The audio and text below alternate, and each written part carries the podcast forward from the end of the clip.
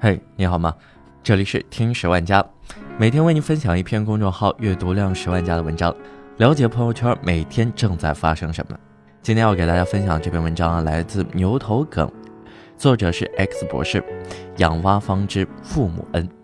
最近啊，一只蛙很出风头，很多女性朋友都在晒他们儿子的帅照，有特别开心的，我儿子去名古屋玩啦，儿子有出息了，居然有朋友。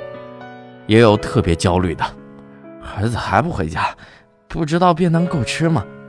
还有一脸嫌弃，儿子都趴在床上半天了，咋还不出去玩？特别像你妈在家长会上跟人交流亲子经验。还有坏人在网上编造，如果儿子不带上名贵护身符，就会被车碾死，引起一片哇妈的哀嚎与恐慌，恨不得疯狂可敬。都市传说，贫穷的蛙。会被车碾死。原来他们都在玩一款叫《旅行青蛙》的放置类游戏。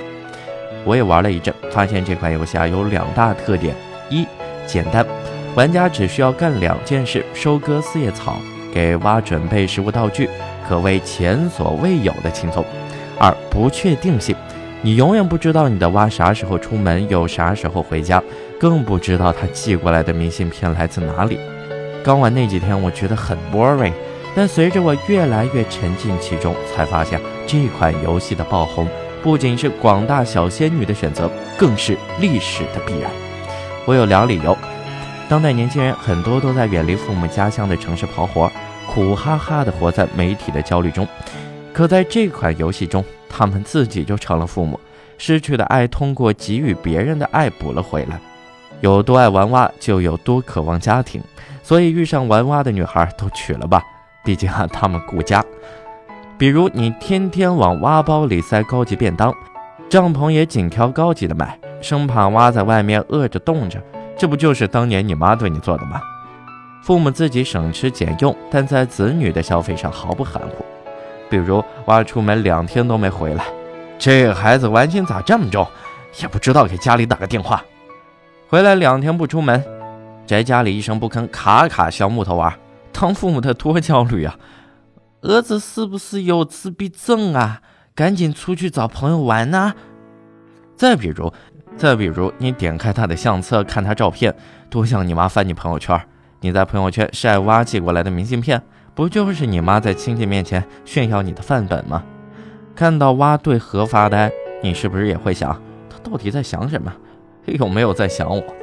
我觉得这游戏啊有一个好处，因为它是成年后亲子关系的模拟，所以从父母视角，我们更能看清自己。而那只蛙谁也不是，它就是成人后的你。在北上广工作的你，多久一次给家里打电话？寒假在家的你，是不是只顾看书、睡觉、玩手机，很少和爹妈坐一块聊天？某些方面，你们连这只蛙都不如。他每次看到美景，会寄明信片和爹妈分享。你晒朋友圈还把父母给屏蔽了，这不也快过年了吗？看完这篇文章，转发朋友圈之后，作为儿媳和乖宝的你，也给你的老母亲打一个电话，发一张照片吧。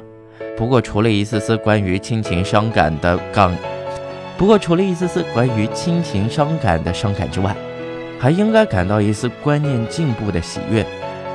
只有自由而独立的个体，才能赢得我们的喜爱。旅行青蛙的流行跟人们的内心需求是分不开的，这样的需求是永恒存在、隽永不变的，只是满足它的方式也一直在更新。时间往前推，十年前我们都在玩 QQ 宠物，二十年前我们都在玩电子宠物。九零后的读者应该对九十年代末青少年那阵养鸡旋风不陌生。按照马斯洛理论，小学生的需求层次一般都停留在低级的控制欲上，给鸡儿喂喂水、喂喂食。生病了买药治愈它，可现在没人玩 QQ 宠物了，为啥？因为这种幼稚的玩意儿根本满足不了我们。瓜仔的出现完美的解决了这个问题啊，堪称电子宠物2.0。它跟过去的电子宠物有四点升级。首先啊，审美升级。首先审美升级了，不是电子机那种像素画面，而是唯美手绘。不要说女孩子喜欢，就连我这种糙汉都爱上它了。然后，过去的电子宠物培育操作还停留在生硬的机械操作和基本的生存层面。你与 QQ 宠物的关系啊，是奴隶主与奴隶的关系，建立在圈养的基础上。但旅行青蛙不一样，它已经跨入你的生活形态。形形色色的可爱明信片，就是你儿子牵挂你的证明，是你们情感的证明。你对你的蛙没有绝对的控制权，彼此是一种充满未知和期待的开放性关系。你永远不知道你的蛙哪一天会离家出走，也不知道它什么时候会回来。在这样的设定里，蛙的人际交往能力以及社会生存能力都要比当年的宠物鸡强百倍。所谓出门靠朋友，蛙的朋友从蜗牛、仓鼠到飞蛾，没有你它照样吃得很开。一对比，宠物鸡就是一个活在小农社会里的纯粹巨婴，离开家长就得死。由此，我越发的觉得。这只蛙就是这个时代的写照，传统家庭里的听话哲学已死，我们比以前更有个性、更自由、更现代。因为人与人之间的疏远程度，正是衡量社会文明程度的一个重要标准。那么，这么贴心的一款游戏，谁不爱玩呢？我觉得我是直男，而且越直越不爱玩，因为他的脑子还停留在控制欲极强的宠物鸡时代，直到变成化石。蛙的最终形态，孤独又自在的活着，见识外面的世界，还能有家口，也是我们的样子。好了，本期节目到这儿就告一段落了。好了，本好了，本期的文章到这儿就告一段落了。我们下期再见。